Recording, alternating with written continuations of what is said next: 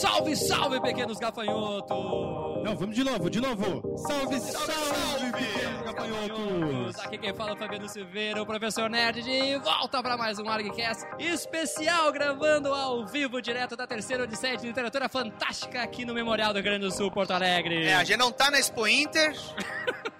Vai malhado, legal vai malhado. É. Não, porque a maioria dos programas de rádio, né, fazem direto da Ah, feira é? do, do cocô de bosta de cavalo, sabe? Não, nós estamos aqui na Odisseia de Literatura Fantástica, terceira edição. Estamos muito agradecidos pelo convite e vamos aqui justamente gravar um episódio ao vivo. Você que tá ouvindo É, agora na internet não é mais ao vivo, mas para as pessoas que estão aqui ao vivo, né, nós vamos gravar discutindo sobre quadrinhos e literatura fantástica. Isso aí, a gente vai começar aqui falando sobre a nossa opinião e nós vamos comentar algumas histórias em quadrinhos e depois a gente abre pra perguntas e pra comentários também da parte de vocês. Então, apresentando aqui meu querido amigo, meu irmão de fé, camarada Daniel HDR. E o burro sou eu, o ruim sou eu, o errado sou eu e o, e o péssimo treinador sou eu. Isso aí. E por incrível que as pessoas possam achar, apesar de eu ser desenhista, eu não leio só quadrinhos. Lebula de É. remédio também, Eu né? leio, não, não, eu já, já passei dessa fase. Ah, tá bom. e aqui conosco também nosso outro irmãozinho querido, Wagner de Abreu. Mas ah, Pelo amor de Deus, ou vocês estão mal acostumados ou, ou alguma coisa está acontecendo. atualmente só lendo quadrinhos. Só quadrinhos? É, só. Ai, que burro. é, porque o desenho ajuda, né?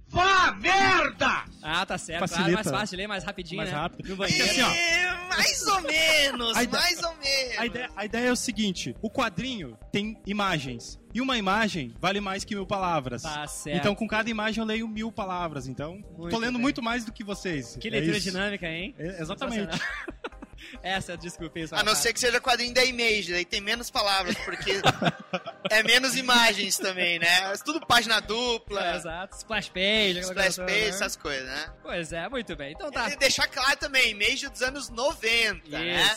Isso. Que hoje em dia a Image tá muito boa, diga-se de passagem. Exato, até acho que a gente vai comentar alguma coisa sobre algumas obras da Image aí, né? Vamos ver quem vai trazer. Bom, então tá, vamos começar aqui com a pergunta. Vamos começar com Young Blood? Qual a máxima de Sócrates em Youngblood? Nossa senhora, pelo amor de Deus. Então tá, vamos começar com a pergunta que não quer calar, meus queridos irmãos aqui. Irmãos com fé, ó, amém. Ah, queridos, para vocês, Fala. quadrinhos e literatura. Quadrinhos podem ser considerados como literatura? Não são literatura? Aí tu primeiro. Quem sabe? Vamos começar jogando a batata quente no colo do nosso irmão Wagner. Vamos lá. Vou começar por mim, então? Isso. Então tá. A minha opinião, eu acho que depende, sabe? Ótima opinião. É um formador de opiniões, né? Nós temos nosso programa, mais de X mil ouvintes, deixei ele né? falar antes Formador ainda. de opinião tá aqui, ó. Depende. Isso aí. Ótimo, a minha opinião depende, sabe? Eu acho que é uma questão de semântica, na verdade. tipo, não quero botar minha batata pra assar aqui, Ah, entendeu? muito bem. Daqui a pouco eu vou estar aí falando com editores, daí falar alguma coisa que o editor não gosta. Não é Pois assim. é. Não, eu acho assim: quadrinho pode ser uma forma de literatura. A diferença é a linguagem. Só isso. Mas se a gente voltar um pouco no dicionário, a Qual gente. deles? o- Se for do teu inglês, é o Pribian.com. Ah, tá? achei que era o Wise aquele. né? O dicionário ele diz que a literatura é o uso estético da linguagem escrita, Muito bem. tá? Tirando os quadrinhos da Image, quase todos têm escritas. Aham. Então, ao meu ver, certos quadrinhos também são literatura. Certos. Certo. Ce- alguns. né? Aham. É. Assim como certos livros também não são literatura, né? Isso. Muito bem. É isso, Wagner? Então, Esse tu é meu ponto de vista. tentou escapar, assim, sair pela tangente, assim, né? Mas, Tentou não comprometer aqui, A né? batata Muito quente bem. caiu primeiro no meu colo. Tá certo. então agora eu jogo pro meu irmão, HDR aqui. Passa a bola pra ele. então, ai, né? ai. Ai, ai, ai. É que assim, é- é- essa é uma questão que gera muita discussão, muito achaque de Bambi, principalmente de educadores que acham que quadrinho é uma subforma de arte ou é subliteratura. Exato. Eu, por, por trabalhar com o processo criativo de quadrinhos, e eu peço encarecidamente que as pessoas que discordem de minha opinião respeitem ela, assim como eu vou respeitar perfeitamente ouvir os pontos contrários. Eu acho que quadrinhos é mais que literatura. Eu falo mesmo, mano. Porque eu sou assim, né? Transparente. Porque liter- ele usa do processo de criação, que que a literatura se utiliza e também de comunicação, porém ele se associa de outros aspectos, envolvendo artes gráficas, envolvendo a narrativa cinematográfica. No momento que você desenha uma página de história em quadrinhos, você está dando uma narrativa, um timing que é comum do cinema, que envolve desde angulação e tudo mais. Porém, eu acho, sinceramente, que as duas formas de quadrinhos, duas formas de mídia, porque tanto um livro é a mídia como uma revista em quadrinhos é uma mídia, as duas hoje em dia com a plurimídia, em que um produto midiático ele consegue dialogar com outras manifestações de comunicação, seja uma série de TV, seja uma animação, seja um livro, uma história em quadrinhos, um videogame, eu acho que essa barreira ela precisa ser transposta, sabe? Eu acho que ela precisa ser transposta do ponto de partida dos educadores, porque eu como autor de quadrinhos na minha infância, quando eu manifestei a minha vontade de desenhar quadrinhos, de criar quadrinhos, de viver disso, eu ouvi de diversos professores de literatura e de língua portuguesa na minha tenridade de que isso não era um canal para eu poder expressar as minhas ideias claramente como eu teria num livro. Pode até não ser no sentido de que eu tivesse limitações para desenhar, vamos dizer assim. Acontece que a pessoa acha que o sujeito que faz quadrinhos, ele precisa necessariamente ser um artist, ele precisa fazer tudo. Nós temos excelentes roteiristas de quadrinhos que eles transitam entre as duas mídias com maestria. Nós Assim como nós temos escritores que quando experimentaram a linguagem dos quadrinhos, criaram coisas completamente diferentes. Eu pego o exemplo rapidamente do Brian Meltzer, que ele é um romancista e quando ele trabalhou com a DC Comics, ele trouxe toda a sua influência de história de drama e policial, de suspense, e colocou isso no contexto de super-heróis, que foi aquela minissérie A Crise de Identidade. Quando tu pega isso como um produto isolado, você não tá vendo o escritor romancista Brian Meltzer ali. Você está vendo um cara que está se utilizando da linguagem de quadrinhos, que está tendo a modéstia de ter um trabalho colaborativo com um artista, que não é ele mesmo, um desenhista, com um arte finalista, que não é ele mesmo, com um colorista, que não é ele mesmo, e por que não dizer isso, muitos escritores também têm, com um editor, que não é ele mesmo. Então, o quadrinho tem muito desse trabalho colaborativo que, às vezes, no processo literário de um escritor, ele tá somente na etapa editor-escritor. Então, o quadrinho, ele ao mesmo tempo, ele é um exercício, por que não dizer, de humildade quando você faz um quadrinho que participa de uma cadeia de produção. Eu não estou querendo dizer que o autor que pega toda a etapa de produção, seja ele um escritor ou um autor de quadrinhos, ele é egoísta. Eu não estou falando isso. Muito pelo contrário. Ele apenas está tentando ter um controle e evitar que variantes dentro da sua obra aconteçam. Porém, às vezes, é legal ir a favor do vento, ver aonde vão parar as coisas. E isso nos deram, dentro da mídia quadrinhos, obras magníficas que justamente são o fruto de trabalho colaborativo, né? Isso- É a minha opinião de merda. Pois é, né? Como o Daniel levantou aqui muito bem, a discussão sobre quadrinhos, ser literatura ou não, isso aí é algo que já perdura há muito tempo e vai seguir adiante e ninguém vai chegar realmente num consenso. E como o Wagner disse, é, depende, né? É bem isso que a gente tem que analisar, né? Eu, então, já puxando pro meu lado como educador, né? Por ser professor formado em língua e literatura, mas um grandíssimo fã de histórias em quadrinhos, muitas vezes eu me debati com os meus professores sobre isso. Se quadrinhos eram um tipo de literatura válida. A maioria dizia que não, mas eu encontrei excelentes professores na universidade que me disseram, não, se nós olharmos pelo viés ah, do pós-modernismo, então nós podemos considerar muitas coisas como literatura. Não vou começar a falar aqui sobre teoria pós-modernista para justificar que quadrinhos pode ser literatura nesse sentido, mas a minha opinião é de que quadrinhos não é literatura. Quadrinhos e literatura são expressões artísticas completamente diferentes. Ah, são mídias, como o Daniel falou, diferentes. Expressões artísticas diferentes, mas que elas conversam muito entre si. Isso que o Daniel falou do processo da história em quadrinhos, se a gente for pegar pura e exclusivamente o roteirista, né, ele escreve muito mais do que a gente lê numa história em quadrinhos. O Daniel tem a oportunidade de trabalhar com roteiros excelentes aí, eu a oportunidade de traduzir alguns roteiros para o Daniel desenhar.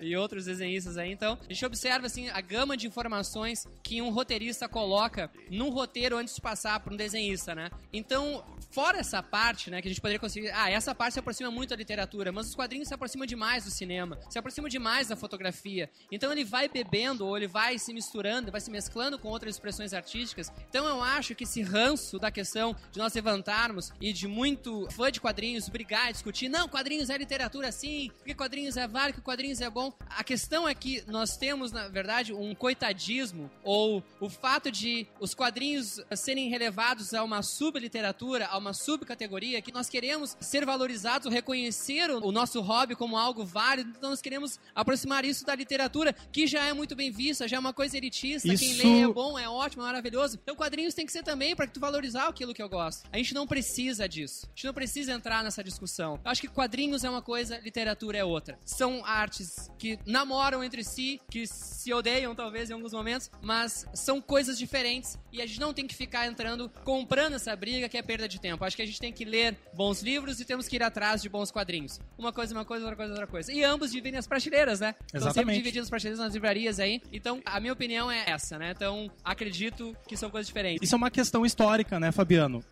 Há algum tempo atrás, o quadrinho, ele ainda não era um objeto digno de estudo, É.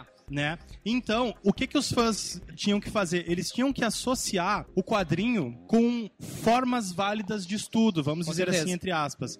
E daí essa associação do quadrinho com a literatura, Uhum. né? Para poder dizer que são dignos de estudo. Mas quando tu pega obras como, por exemplo, Will Eisner, Não, não vão queimar a pauta aí. exato, Sandman, né? Olha a pauta queimando.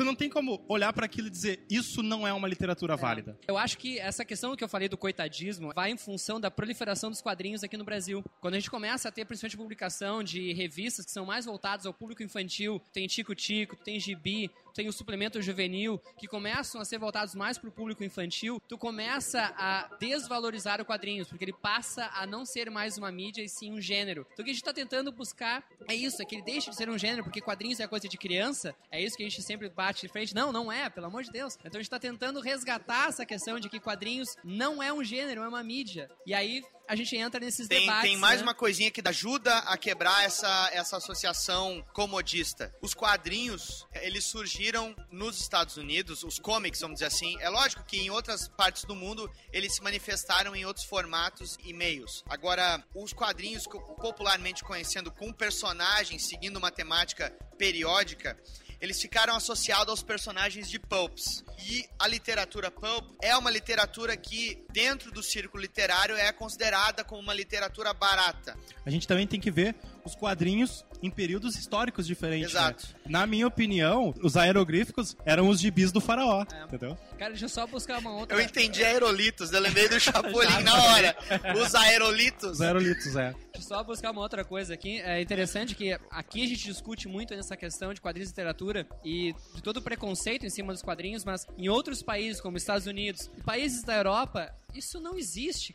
Não. Sabe? Nós temos esse preconceito raizado aqui na nossa cultura que quadrinhos é a turma da Mônica e tudo é infantil. Nada contra a turma da Mônica, muito pelo contrário, sou assinante da turma da Mônica até hoje, amo Maurício de Souza, né? Mas quadrinhos não é gênero. Quadrinhos É- é- não é coisa infantil. Essa questão de mercado, ela foi ultrapassada, vamos dizer assim, em mercados de outros países há décadas atrás. A gente está começando a quebrar essa curva com iniciativas como oriundas do próprio Maurício de Souza Produções, que tem colocado outros gêneros de quadrinhos associados aos personagens do universo da Turma da Mônica. Quando você pega as gráficas MSPs, tu tem muito da linguagem do quadrinho europeu ali, né? Quando você pega a Turma da Mônica jovem, tu tem a linguagem do mangá. Então, o próprio estúdio Maurício de Souza, através do Sidney Guzman, percebeu a necessidade de conseguir dialogar com esses outros leitores e quebrar um formato que ficou consolidado com a própria produção da Maurício de Souza Produções, né? Que era que quadrinho era uma coisa de criança. Eu mesmo, sendo professor de quadrinhos também, quando eu converso com alunos meus que estão vindo pro curso, às vezes eu pergunto assim: você tem o hábito de ler quadrinhos? E eles falam assim: quando eu era criança eu lia. Mas o que, que você lia quando era criança? Ah, eu lia Turma da Mônica, Disney. Mas por que, que você não lê mais? Ah, sei lá, perdi interesse, achei o sexo. ah, é, eu comecei. Videogame. É, videogame, montei uma banda, essas coisas assim, né? Essas coisas jovens. É, mas entendam, o próprio estigma que o, o Fabiano falou aqui, ele acabou sendo ultrapassado há muitos tempos atrás no mercado externo com iniciativas como a do Eisner, porque o Eisner, ele, ele firmou o conceito de novela gráfica, né? Exato. Que eu acho que é uma coisa que a gente pode entrar mais adiante. Vamos Isso. entrar mais adiante. Vamos entrar no Eisner, quer dizer. Isso, é, oi, olha só. Então depois a gente vai abrir pra perguntas e opiniões, mas acho que a gente podia comentar. Nós separamos alguns exemplos de quadrinhos que muito nos agradam, Que, que flertam, né? que Vamos dizer assim. flertam, que borram as fronteiras das expressões artísticas. Pra provar que quadrinho não é coisa de nerd, porque namora, né? Exatamente, exato. Namora com a literatura. Só um pouquinho, tu vai usar esse termo mesmo, borram as fronteiras.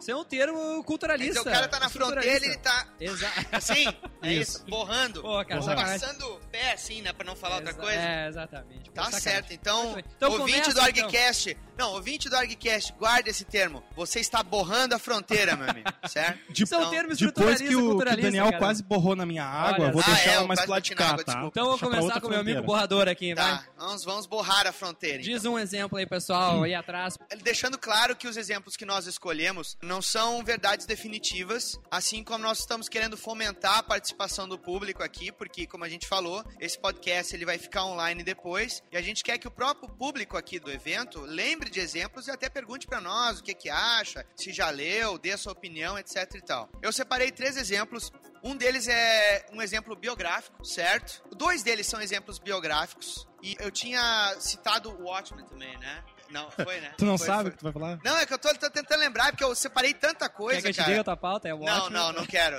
É que eu tinha separado o Watchmen, mas eu fiquei com medo que de repente eu tava furando o olho de alguém aqui, porque o Watchmen Tu, tu furou com o mouse. é a primeira coisa que as pessoas lembram. Hã? Tu furou com o mouse. Furei, furei com o mouse, ah, desculpe.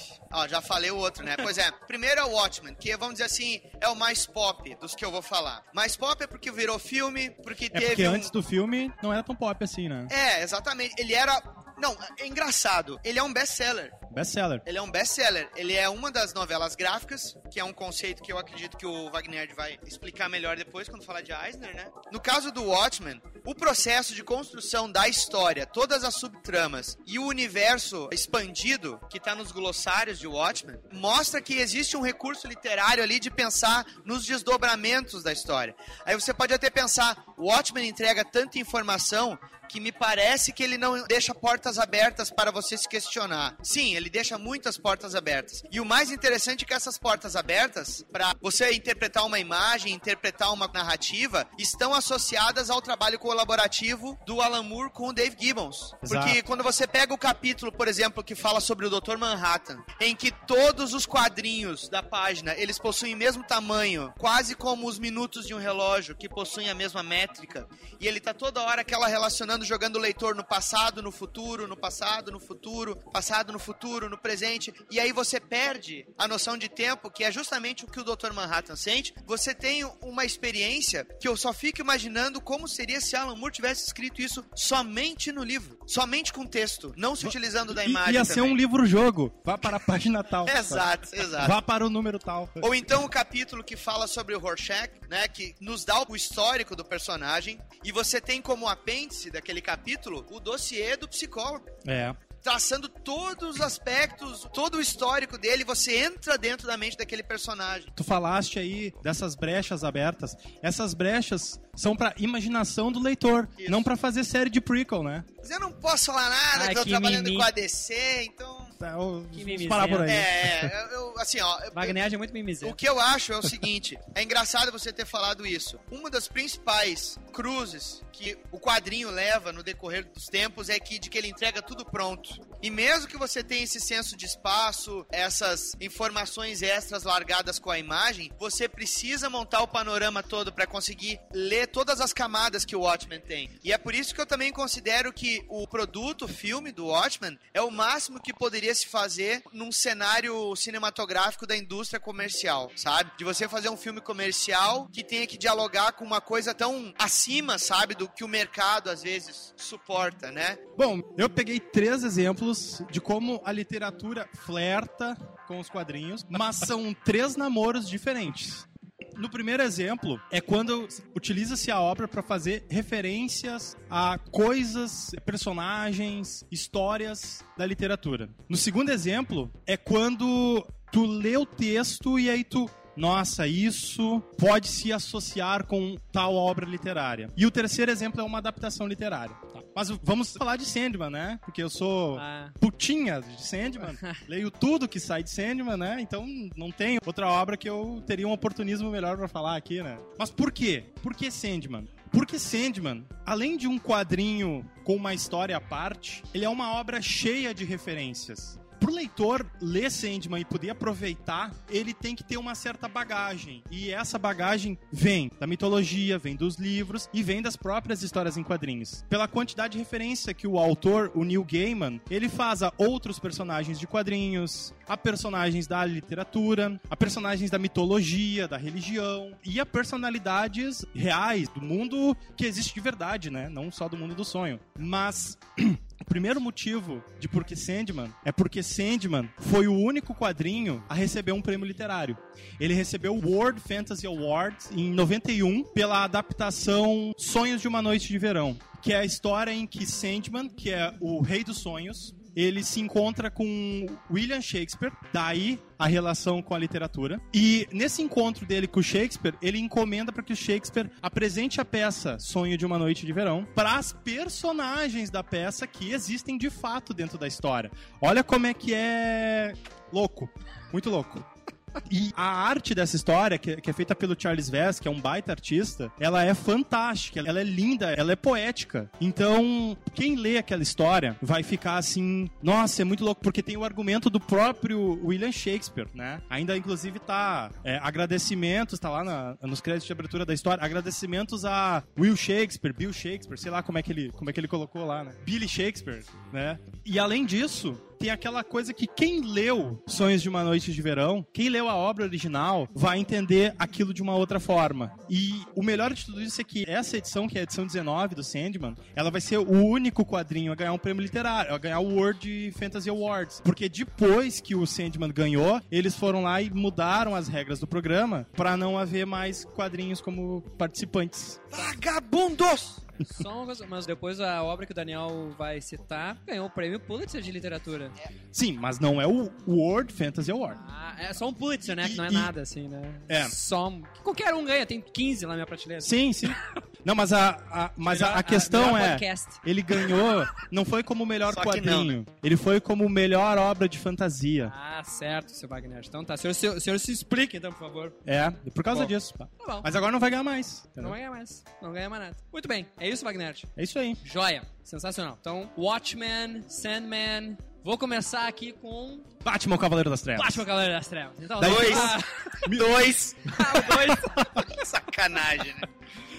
Vou mostrar por que o 2 é uma excelente obra de literatura. Tutorial de cor por Photoshop Nossa senhora. CS4. Barbaridade. Não, que era o Photoshop 13, É eu o acho. 3, né? É o 3, é. 13, não, primeiro. Bom, acho que eu não podia deixar de falar de Batman Cavaleiro das Trevas, né? Frank Miller, que saiu ali em 86, né? 86, 87. Bom, Frank Miller com essa obra, quando ele ainda não era tão loucão, né? Quando não tinha despirocado, viajado na maionese. Não era um falso poeta ainda. Exato. A obra O Cavaleiro das Trevas é extremamente importante pros quadrinhos como um todo, né? Porque ela começa a demarcar um momento e começa a surgir aquela coisa assim, há quadrinhos para adultos também. Que É, até o- então... é a época que eles chamam de Grim and Gritty, né? Isso. Então, assim, porque até então tu vinha sofrendo por crises, até mesmo nos quadrinhos, econômicas, sociais, enfim, perseguição. E aí tu tem Cavaleiro das Trevas que rompe de certa forma, quebra de certa forma com a questão infanto-juvenil, começa a trazer um material completamente adulto, é, com questões políticas, sociais bem claras. Não que Daniel O'Neill não tivesse trabalhado com questões sociais antes,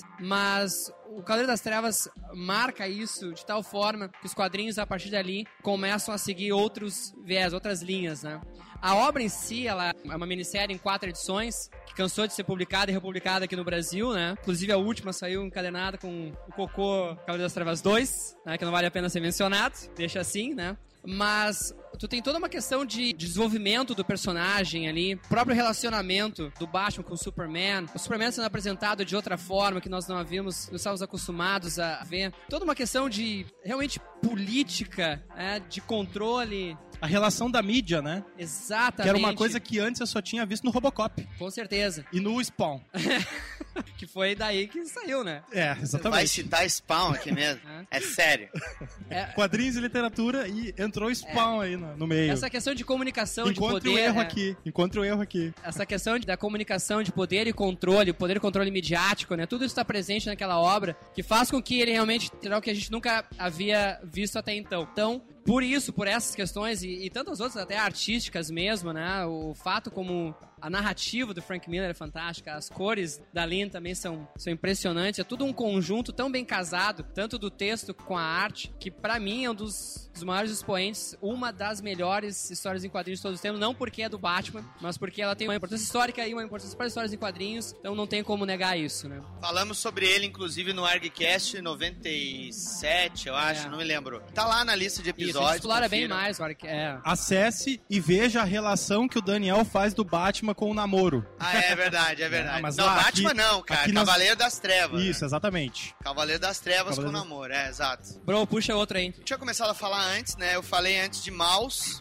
Algumas pessoas devem conhecer essa obra ou não, mas eu aconselho que, se vocês não conhecem, leiam. E acima de tudo, ainda mais que nós estamos numa região que a gente tem muita imigração alemã e polonesa, certo? Leiam Maus e lembre-se justamente dos avós de vocês, dos bisavós de vocês. É uma história comovente. Por quê? O Art Spiegelman, que é um quadrinista independente norte-americano, ele resolveu passar para quadrinhos a biografia de seu pai, que foi um dos sobreviventes do Holocausto, esteve em campos de concentração. Só que ele passa isso utilizando-se do recurso da fábula. Ele trabalha a associação de etnias com animais. Então ele relaciona os alemães da Segunda Guerra com gatos, os judeus com ratos, os italianos com porcos. Mas aí você pensa, nossa, tem uma questão pejorativa. Mas se você lê a história, você compra a ideia. É impressionante também o conteúdo de texto.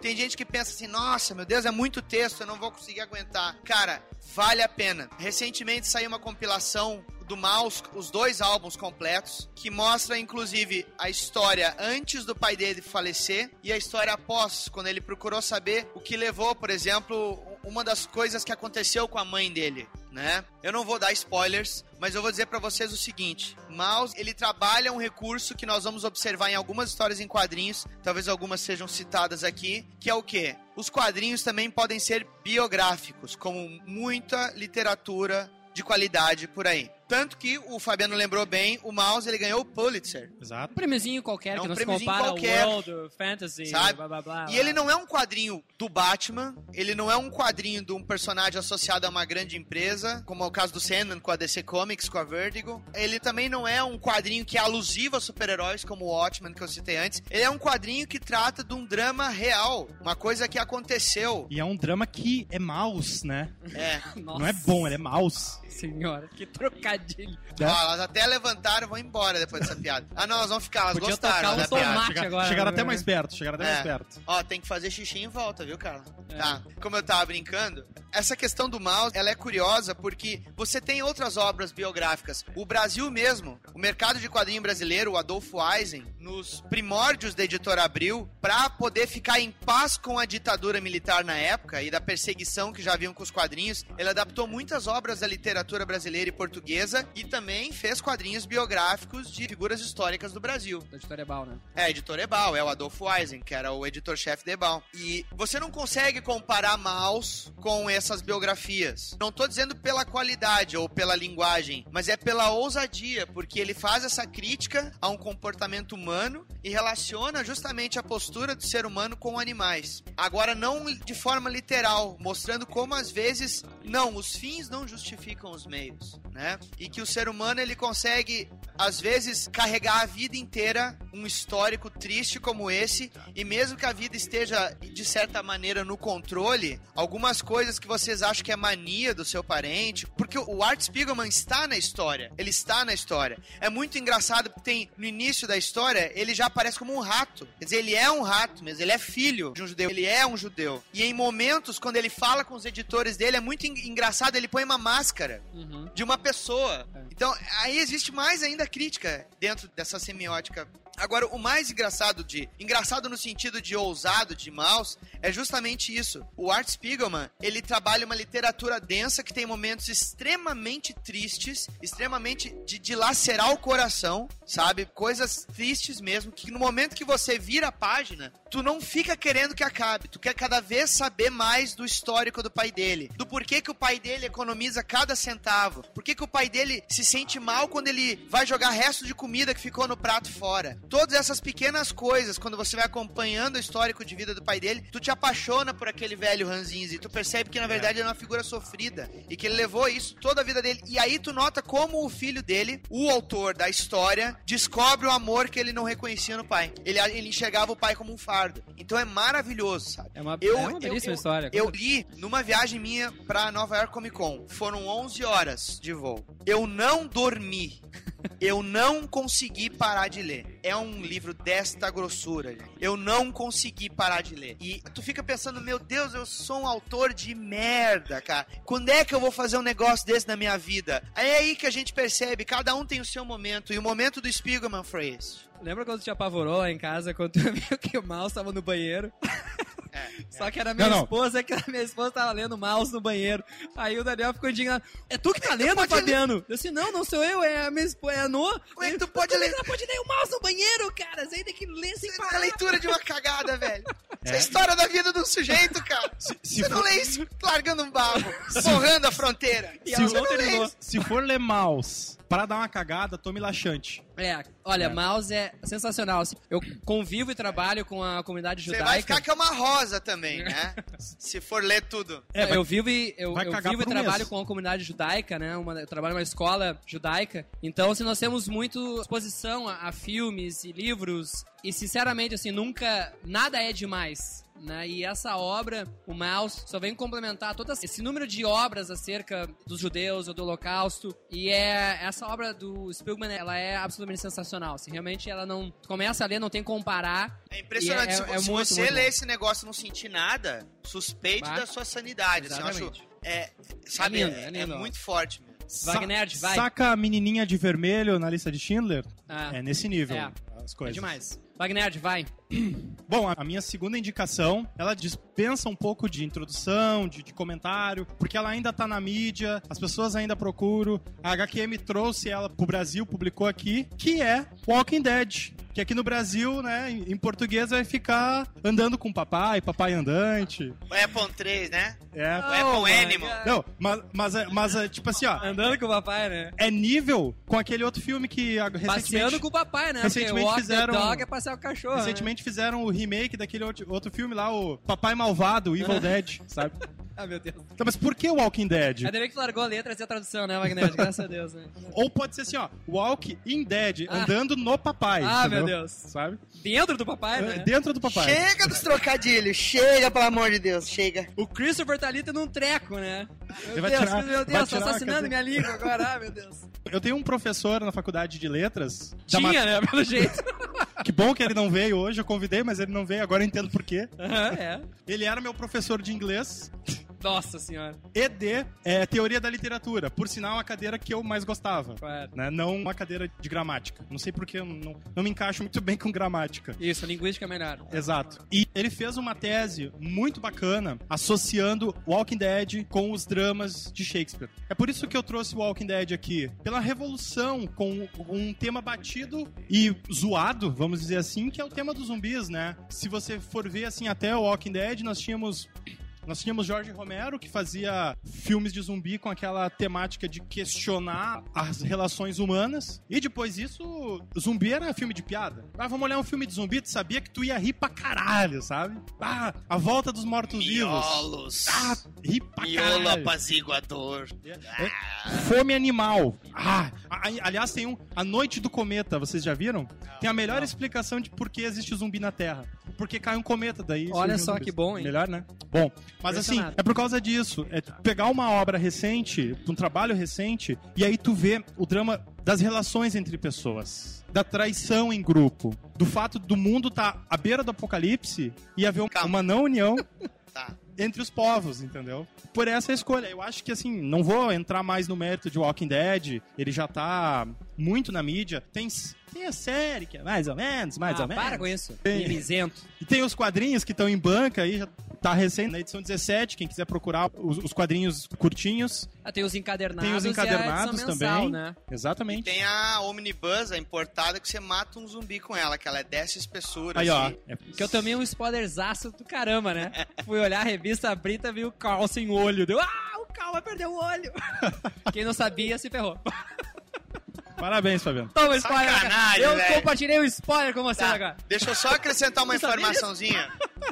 Isso vai ser hardcore se acontecer Vai. no seriado. Vai ser Ah, não hardcore. no seriado, Olha lá, ficaram muito Ah, fula, até foram é. embora. Não, ele não perde, Deram é spoiler. mentira. Ele ganha o olho biônico, tipo do Robocop. Tá, não, ó, não. não. Mas ó, assim, Era o outro olho. É o outro, Era o de é. baixo que ele perde.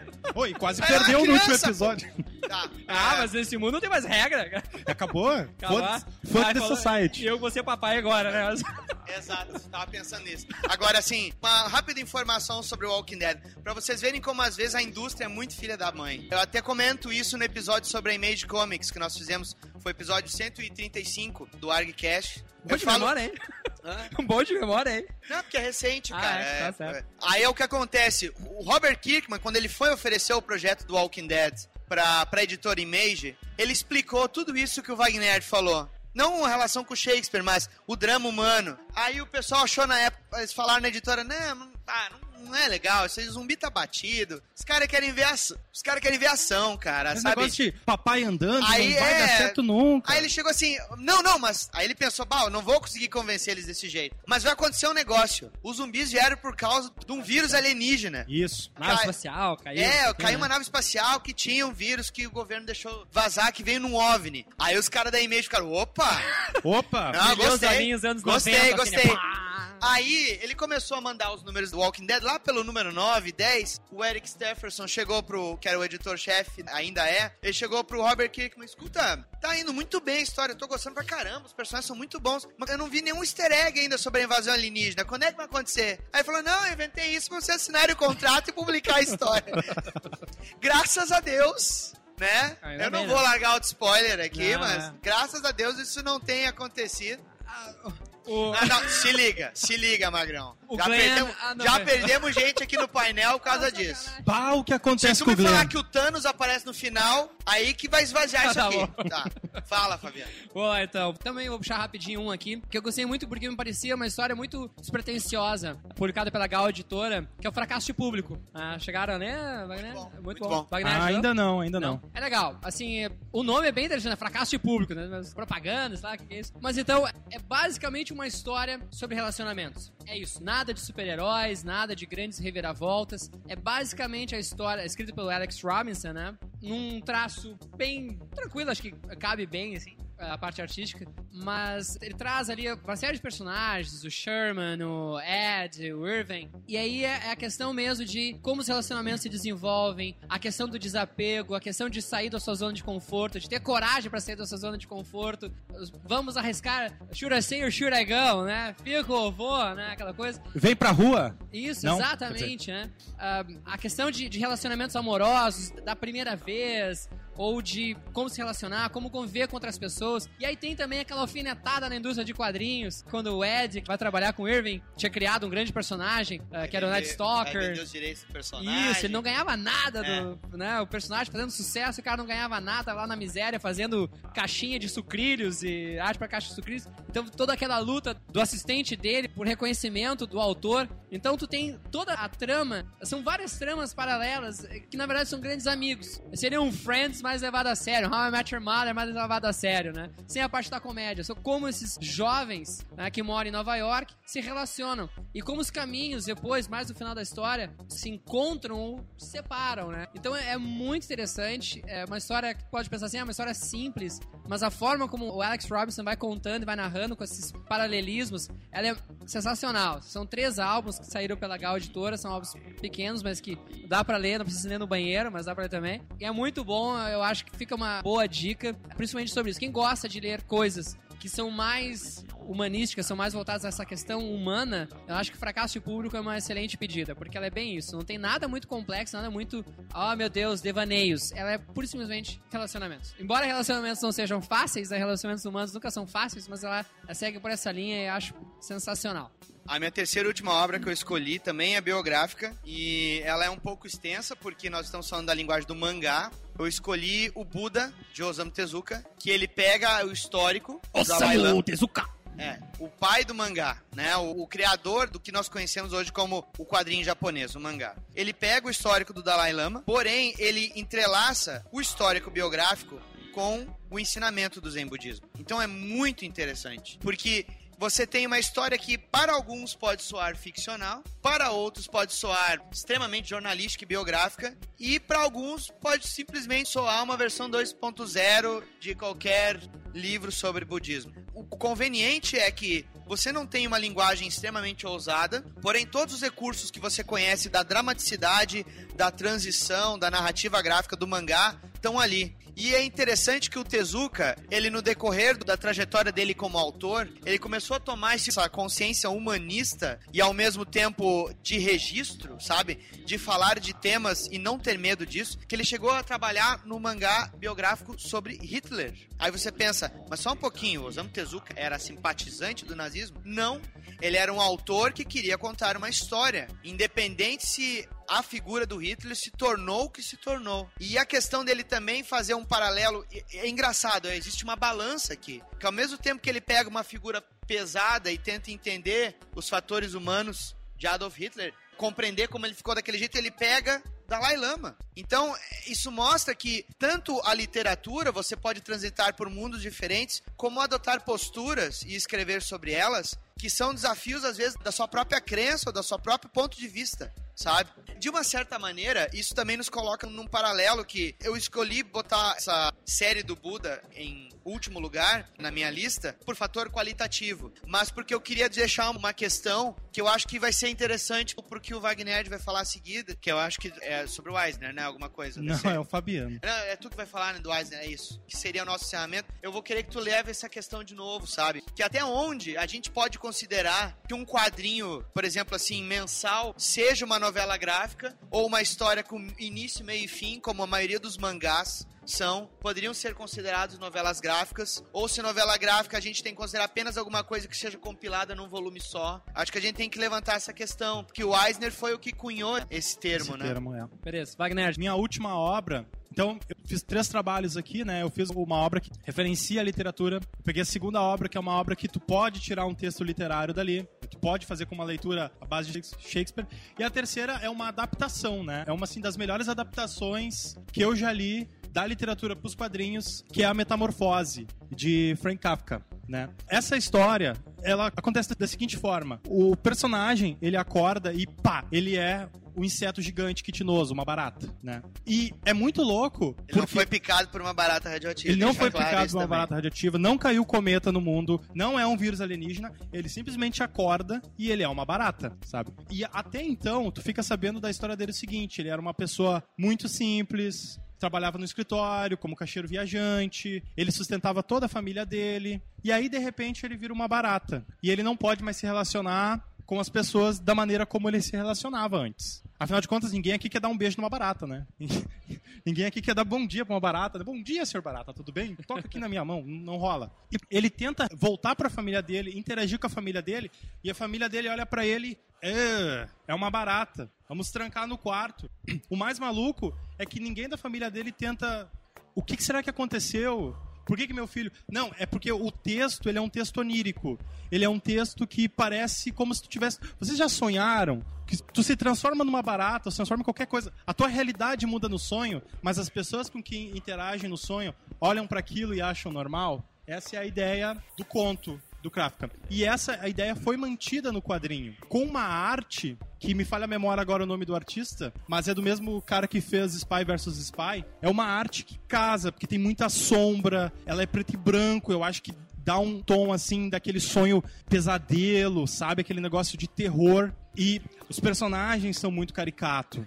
Então, fica a minha recomendação, caso vocês queiram ler uma adaptação literária foi lançada pela Conrad em 2004. E ainda é encontrável nas melhores livrarias. Beleza. Então, para encerrar esta nossa parte aqui, e como o Daniel e o Wagner já falaram várias vezes em Will Eisner, Will Eisner aqui, né? Não tem como não falar. Não né? tem como não É. falar de Will Eisner. Eu tive muito contato com a obra de Will Eisner. É, sempre foi um dos meus autores favoritos. Então eu tenho, assim, Will Eisner como um dos meus maiores ídolos, né? Respeito muito quem eh, gosta de Jack Kirby. Ah, não tiro o mérito de Jack Kirby, reconheço a importância É dele. bom mesmo. Mas pra mim, Will Eisner, para mim, Will Eisner é o maior de todos. O Will Eisner foi muito importante também pra indústria de quadrinhos, porque... Só um pouquinho. Tu sabe a opinião dele do Bob Kane, né? Que era um Que ele era mais popular do que o trabalho dele merecia. Bom, Ficou sem Enfim, jeito. voltando ao Will Eisner. Ele também foi muito importante para os quadrinhos porque ele foi um dos primeiros a estudar o quadrinhos como forma de arte. né? Porque assim como se estuda cinema, se estuda fotografia, ele foi um primeiro a trabalhar as questões técnicas envolvendo desenvolvimento das histórias em quadrinhos. Então tem dois livros publicados dele aqui no Brasil, que é o Narrativas Gráficas e como é que é o nome do? Quadrinhos de arte sequencial. Quadrinhos de arte sequencial, que foi o primeiro a ser publicado aqui. Isso foi pela LPM, editora. Depois foi republicado pela Devir, se eu não me engano, e Companhia das Letras. Mas enfim.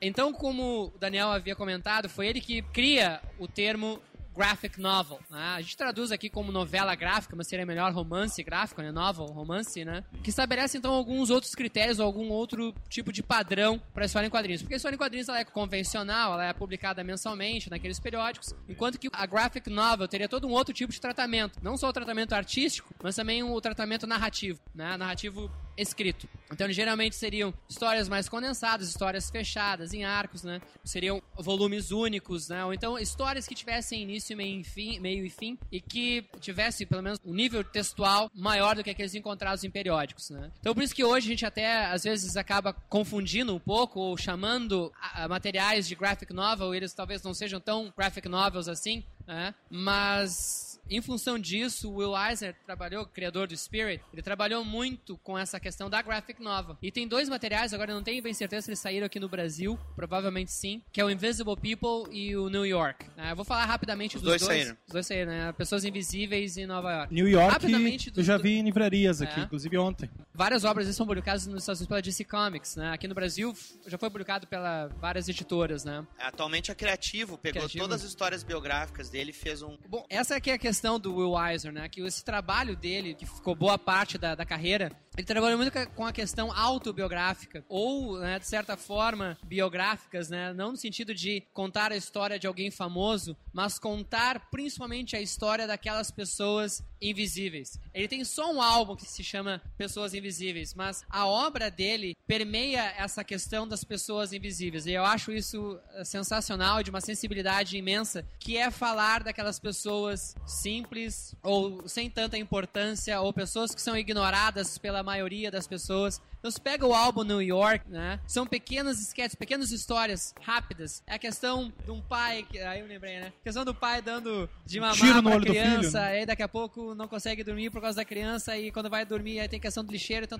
são questões bem mundanas, mas a forma como o Will Eisner vai trazendo isso é tão lindo, tão poético.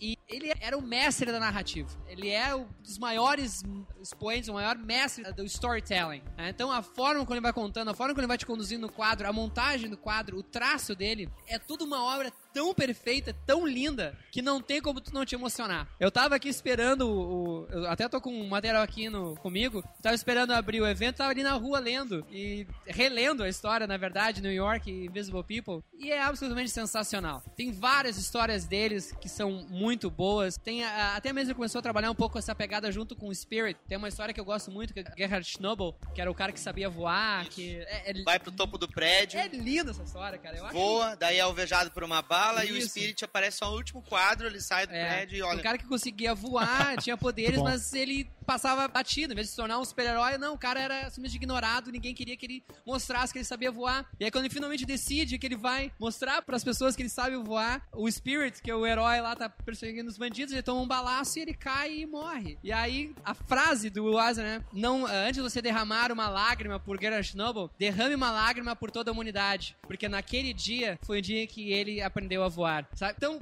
é, é sensacional, cara. É muito lindo e o Will Eisner tem que ler tudo. E a gente tem que fazer ainda um episódio sobre o Will Eisner. Calma, sua piranha, calma, sua piranha. Porque Fim do é ano. absolutamente sensacional. Posso fazer um Sandman Void aqui? Pode. Ah, Primeiro, Sandman Void.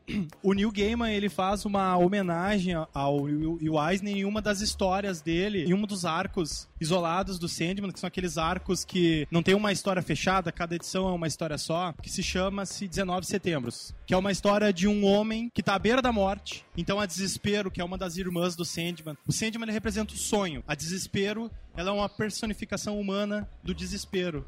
Ela tá lá pra matar aquela pessoa, ela tá lá curtindo o sofrimento dessa pessoa e ela desafia então o rei dos sonhos. Ó, tá vendo esse cara aqui? Esse cara aqui é meu, esse cara aqui entrou no meu reino, esse cara aqui tá desesperado, esse cara não sonha mais. O que que tu pode fazer por ele? E o, o, sonho transforma ele num sonhador, ele passa a se autoproclamar o imperador da América. E ele sai pelo todos os Chicago falando sobre a relação dele. Esse imperador começa a conversar com os súditos dele, então. Que são as pessoas comuns que olham pra ele e pensam que ele é um maluco. Mas na verdade, ele tem essa fantasia de ser o imperador e toda a narrativa vai da relação das pessoas comuns com esse imperador. Foi uma homenagem que ele fez pro Legal. Will Eisner. Cara, como eu falei assim que a a história do Will Eisner é autobiográfica, porque ele geralmente nessas histórias ele começa dizendo, ah, vou contar a história do fulano de tal que eu ignorei por tantas vezes e tantas vezes ele passou por mim e finalmente eu vou contar a sua história. Então ele é um cara que, na- que cresceu ali na- no início do século XX em Nova York, né? Vivia numa região pobre e ele era filho de judeus imigrantes, enfim.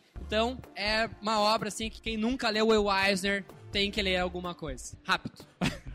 Bom, pessoal, nós encerramos essa nossa primeira parte em que nós conversávamos, nós expunhamos a nossa parte, nossas opiniões. A gente vai abrir agora para perguntas, para comentários. Quem quiser dar a sua opinião, por favor. É, esses quadrinhos que nós listamos foram algumas das nossas escolhas, mas se Isso. vocês lembrarem de algum que vocês leram, Isso. quiserem manifestar ou comentar sobre alguma opinião Isso. relacionada a algum dos autores listados ou até citar algum outro autor, fiquem à vontade. Se quiserem dar opinião Alguém sobre alguma literatura, pergunta? literatura em Lembrando que esse podcast está sendo gravado e vai estar É só, é disponível só depois erguer a no mão site do que as nossas paquitas vão até vocês. Isso. Christopher. Eu tenho uma pergunta sobre autores. Porque hoje em dia vocês estavam falando de mídias diferentes e hoje em dia temos autores que pulam entre mídias com frequência, muito mais do que no passado. Então, para citar uns- alguns exemplos, uh, Neil Gaiman, vocês falaram, que escreve para cinema, para prosa, quadrinhos. Paul Cornell, Peter David, que escrevem quadrinhos, seriados, prosa também.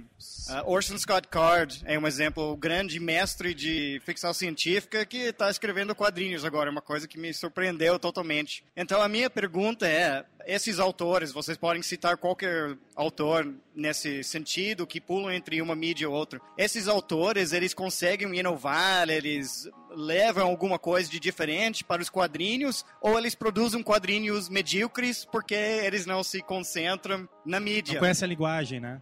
Ó, eu já falando a minha opinião, eu acho que um, um pouco acontece da indústria em si, né? Você pode notar que alguns desses autores eles estão atrelados a empresas, a editoras que publicam quadrinhos comerciais. E esses personagens de grandes editoras, hoje em dia, mais do que nunca, eles estão atrelados a interesses comerciais que não dão uma abertura para se inovar em conceitos, né? Pegar o, o caso do Geber, que é o cara que criou o Howard o Pato, ou ele criou o Homem-Coisa. Ele foi um dos primeiros autores de quadrinhos a romper a quarta parede. O que, que é a quarta parede? É fazer o personagem ter ciência de que ele é um personagem de quadrinhos. Hoje em dia o pessoal vê o Deadpool na Marvel, nossa, que legal, Deadpool. Radical. Ele sabe que é Uh. radical, ele é um personagem de quadrinhos, Vida louca. sabe que é um personagem... Cara, eles só estão fazendo... Grant Morrison como animal. É, o, o Grant Morrison com Homem Animal nos anos 80 também. John Byrne, Hulk. O John Byrne com a Mulher Hulk Hulk. também Ma- no, Maurício anos de 90. Souza por ele mesmo, né? É, o Maurício de Souza. Mas sabe, ele já rompia essa quarta parede. Porém, ele tava num período em que o quadrinho tava muito mais experimental, o quadrinho das editoras mais streams. E à medida em que elas começaram a se tornar editoras que publicam personagens que estão atrelados a produtos, essa abertura, talvez, pro escritor, ela ficou um pouco mais restrita. Por isso que o papel das editoras independentes, ele é muito forte. A gente tava brincando com a Image, porque a Image isso, que a Image aquilo, mas hoje a Image é uma das editoras que abraça muitos desses autores independentes. E quando a agenda deles permite, eles desenvolvem materiais muito bons.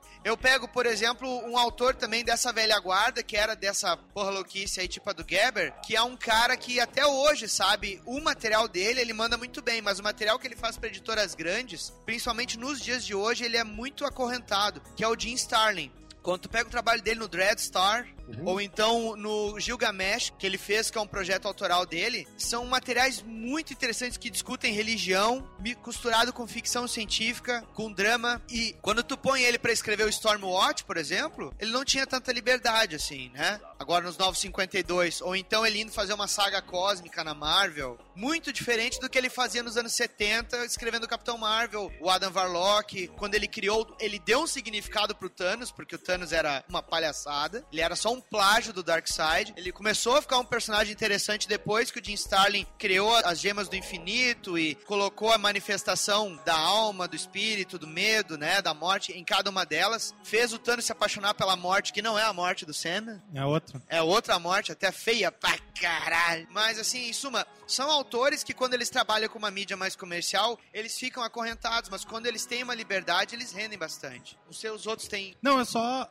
pra citar o exemplo do Lorenzo Mutarelli. Ah, o Mutarelli, O Mutarelli, ele começou no quadrinho, ele começou desenhando, mas a arte dele, ela- eu vejo assim, é uma arte muito detalhada. Ele é muito detalhista no trabalho dele. E recentemente ele lançou livros, como no caso O Cheiro do Ralo. Que virou filme. Tem o Neonomicon também. Neo, neo, ah. Transubstanciação, Nano- que foi o na época que ele tava sob um processo de tratamento de depressão e ele construiu toda a história dentro de todas as Isso. nós Mas que ele aí o, o caso é o cheiro do ralo poderia ser uma história que talvez ele quisesse contar em quadrinho, porque funcionaria muito bem. Mas daqui a pouco ele, ah, vou ter que desenhar. Daqui a pouco assim, a, a forma de escrever pra ele foi mais atrativa por pela facilidade. Talvez ele não quisesse fazer um desenho tão complexo, né? Então o Mutarelli é um exemplo que consegue fazer bonito nas duas mídias também, né? Não, acho que vocês. respondemos isso daí. Não, pergunte ao Chris pra vocês Pergunta. responderem. Então, beleza? Mais uma pergunta. pergunta aqui. Eu queria perguntar, a gente falou agora de editoras, né, de liberdade. O Alan Moore, por exemplo,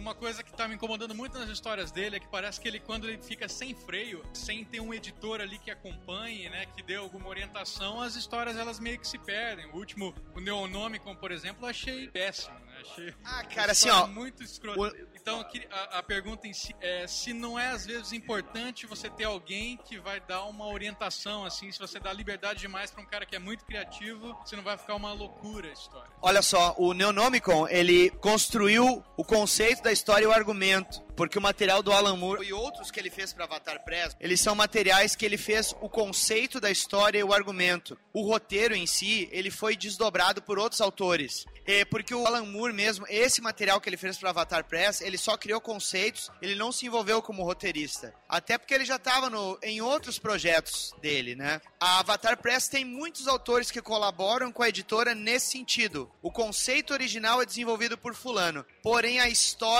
é escrita por outros roteiristas. Eu acho que talvez seja essa a diferença de você pegar um trabalho que vai o nome dele, em que ele só foi um consultor de certa maneira, e tu pegar um material que ele se envolveu de corpo e alma. E eu te falo isso até em coisas que você pode considerar uma droga. Quer ver um exemplo? Lá vem os anos 90 de novo.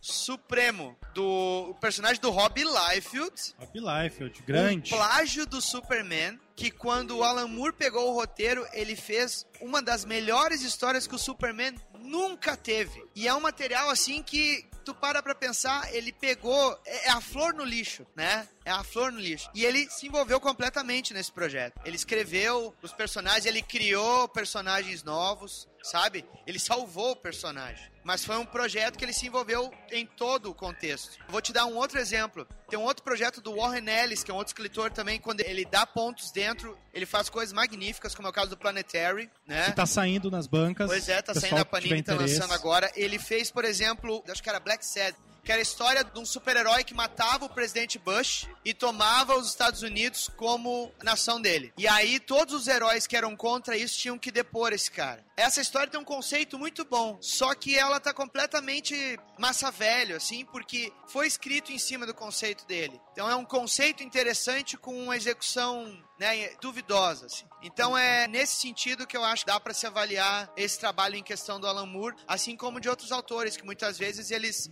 desenvolveram desenvolver o conceito e outros caras vão escrever. Né? Eu acho, só pra complementar, eu acho que às vezes depende um pouco da intenção do autor, a fase em que ele está passando. Tem muitas coisas que perpassam o autor que a gente não sabe. Momento pessoal, coisa e tal, enfim, problemas. Então acho que não pode ser nem. É a única coisa que me explica o Frank Miller no Holy Terror. Cara, é assim, ó. É a única coisa que me explica. Porque não pode ser nem 8 Ele nem devia estar com 80. hemorroida, sei lá, câncer no cu, não sei, alguma coisa assim. Pelo amor de Deus, aquela história é muito esquisita. Eu já vi com hemorroides, às vezes o Cavaleiro das Trevas 2, né, cara? Porque é o seguinte, não pode ser nem 8 nem 80. Não pode nem dar liberdade total pra um cara que é considerado um gênio, porque tu não sabe o que, que ele tá afim de. Se ele já ligou o botão do foda-se, vamos nessa. E nem pode amarrar o cara totalmente. Ah, acho que a gente pode falar assim de um trabalho editorial. O Daniel citou vários aqui, mas, por exemplo, um dos maiores editores que eu conheço, que é o Sidney Guzman, é um cara que traz, dá liberdade pros seus desenhistas, os projetos da Graphic MSP, mas tá sempre segurando eles também. É, a minha Trabalhos- história, a minha história do MSP, os 950 da Tina, eu pirei pra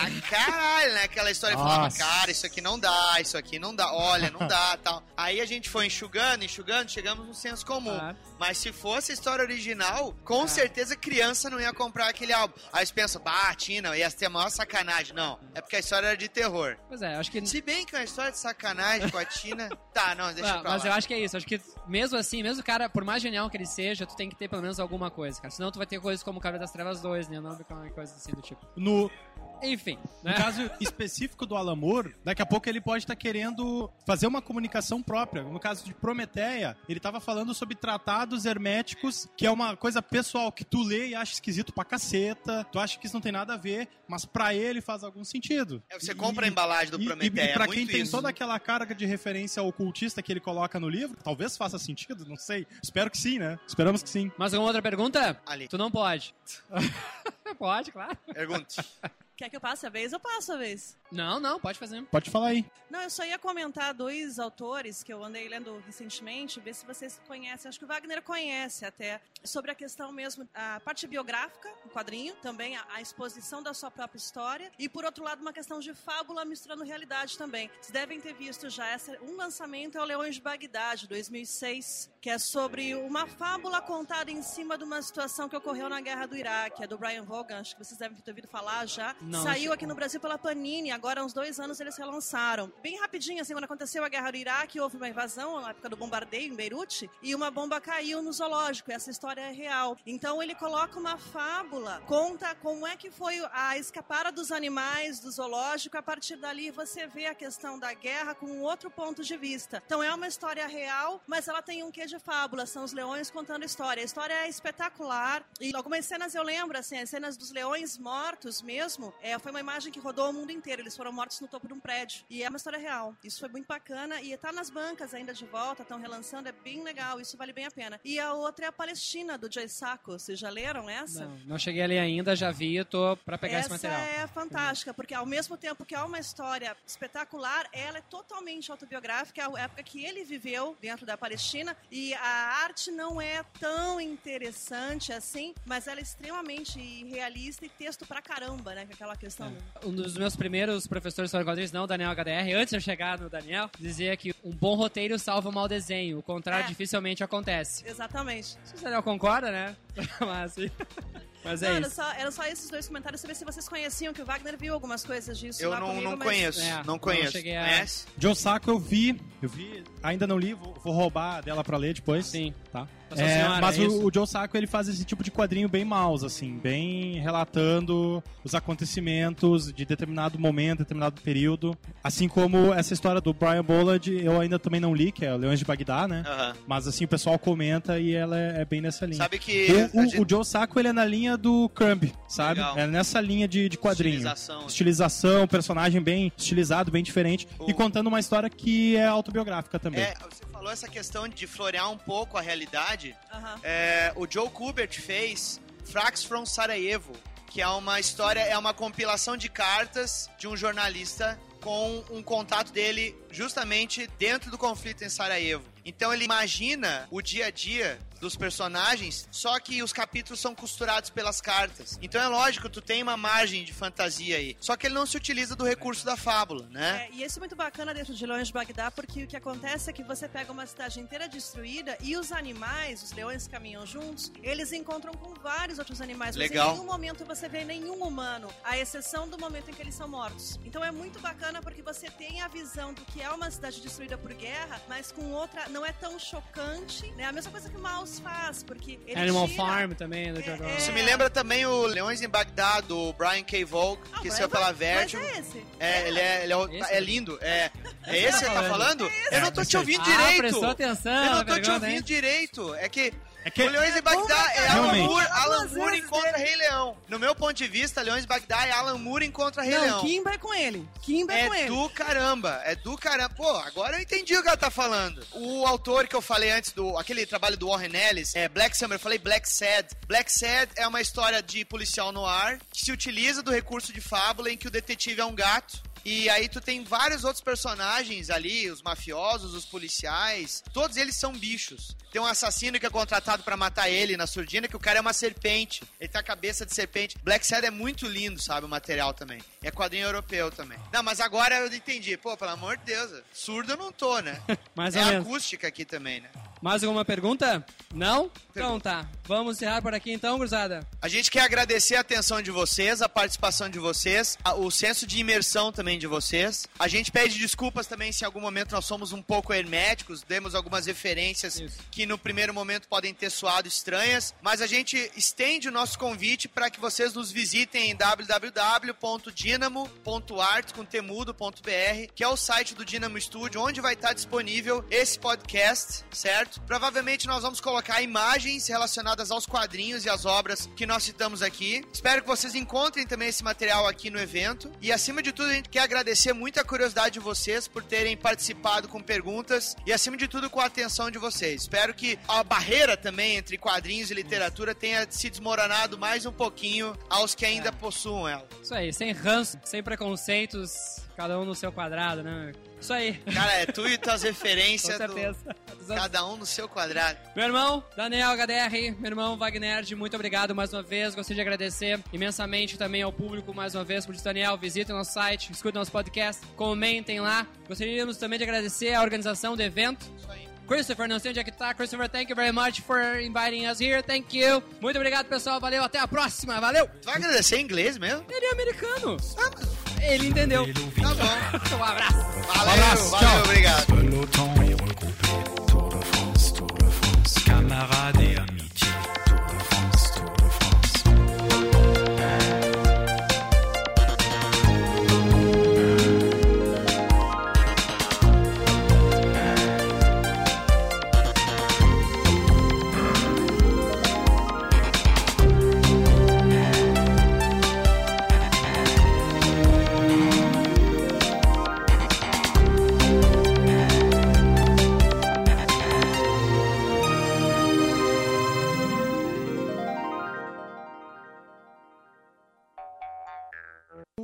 O, o dicionário ele diz que a literatura. Peraí que eu me perdi, eu vou ter que pegar a cola aqui. E como a gente vem preparado pro evento, né, pessoal? A Exatamente. gente tem colas Ah, aqui. Tu, Buda. É, muda, olha só que Ah, merda, vai queimar só. minha pauta agora.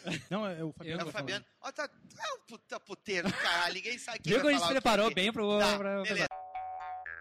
Toca a ficha. Tá, toca a ficha, vai lá. O Wagner queria fazer ping-pong, assim. vai. Ah, Pensei que ia desculpa. ser Não, vai, vai. É que eu tô correndo por causa do Vai, tempo. toca. Fala, toca. deputado. então tá. Que, qual é o ping-pong? Ping-pong? Não, cada um vai um. É, não era cada um vai um? Ah, cada um vai um, não, tá bom. fala do mal. Não, não lá. sabia, cara. Agora vai. Vai. Pô, Sempre foi assim.